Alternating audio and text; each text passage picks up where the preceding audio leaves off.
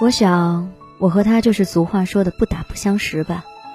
我和他认识在高三，他是我们班的新同学。第一次见到这个男孩，说实话，真的不喜欢。他总是一副对谁都爱答不理的样子，而我偏偏又是个急性子，见不得别人这副傲娇的样子。而现在想想，或许啊，我就是被这样一个与众不同的人所吸引了。我听歌的回忆，我喜欢对他恶作剧，我喜欢看他皱着眉头倒霉的样子。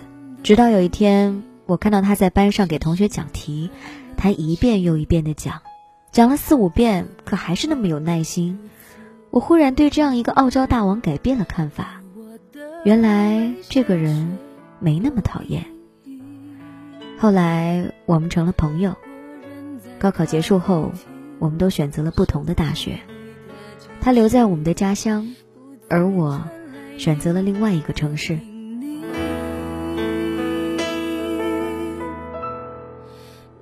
高考完的那个假期，我们一起聊天，一起看世界杯。好像总有说不完的话，聊不完的天。还记得在开学前，我准备启程去另外一个城市前，他跟我表白了。年轻时候的我们啊，总觉得距离不管有多远，爱情都会让两个人变得很近很近。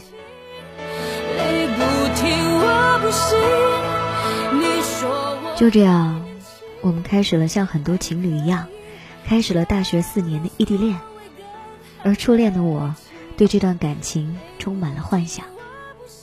然而，我觉得我很幸运，因为我遇到了他，他给了我所有初恋女生渴望的爱和关心。他会记得我们的纪念日，会记得我喜欢什么，会给我很多小礼物、小惊喜。我也会像所有的女生一样，对他深深的依赖，为他织围巾。为他学很多其实我并不那么喜欢的东西，只是因为我觉得作为一个女朋友，我应该要学会。虽然我们也会吵架，但他会好好的哄我，然后我们就会和好，又欢天喜地的。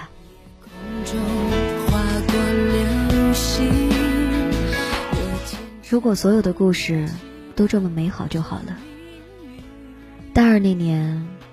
我的爸爸妈妈离婚了，我承受了很多很多，其实我真的承受不了这些东西。我开始跟妈妈相依为命，而因为很多原因，妈妈不同意我和他在一起。开始，我并不妥协，我总觉得我的爱情是世界上最好的，我一定会好好保护。可是，没人能体会。一个单亲的妈妈带着女儿是多么的不容易。在生活给了我们一次又一次的打击之后，我终于妥协了。我提出了分手，结束了我们四年的异地恋。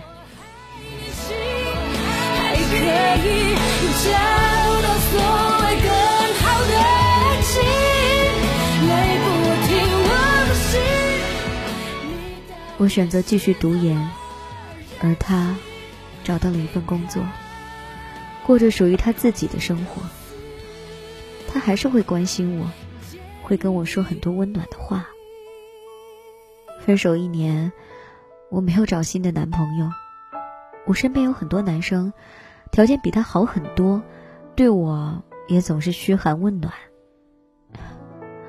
可我，却总是拒人千里之外。我真的做不到心里装着他，却和别人在一起。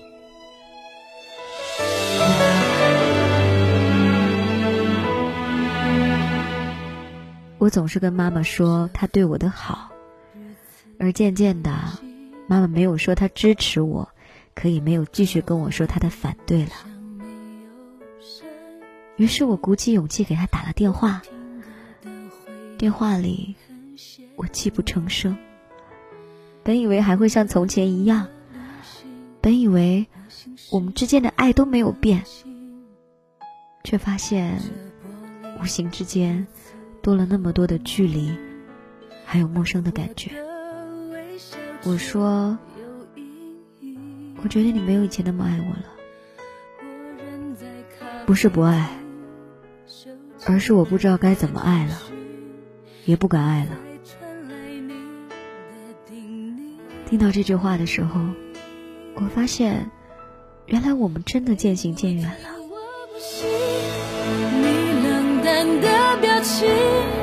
经过了一些事情，誓言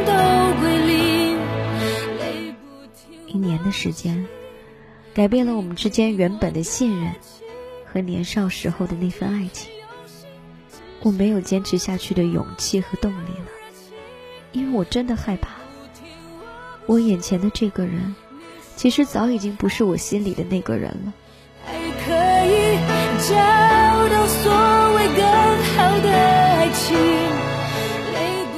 感谢这位朋友分享他的凡人故事。他还说，我是凡人故事的忠实听众，也很喜欢这个节目。我想把我的故事讲给很多很多和我一样的女孩听。我的故事名字叫《错过即是永远》，因为我想把我的故事分享给大家，告诉各位，在你敢爱的年纪里，勇敢去爱，不要留下任何遗憾，因为有些错过即是永远。如果真的有机会能播出，到那一天，我会告诉他，这是我们共有的青春吧。其实每个人都不知道自己的青春到底从哪天开始，又到哪一天结束。但是回忆的时候，总会想：哦，那个时候的自己在忙些什么？哦，原来当时的自己有多么真挚。这就是回忆的力量，这也是青春的力量。但随着时间的走远，那时的我们，我们再也回不去了。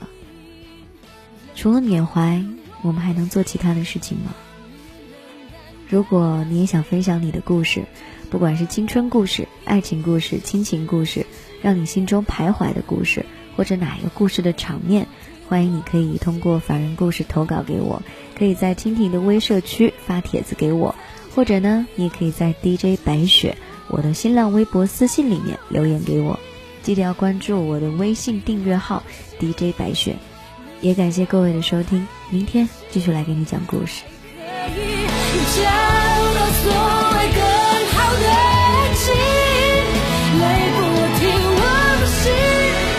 你到底是怎么？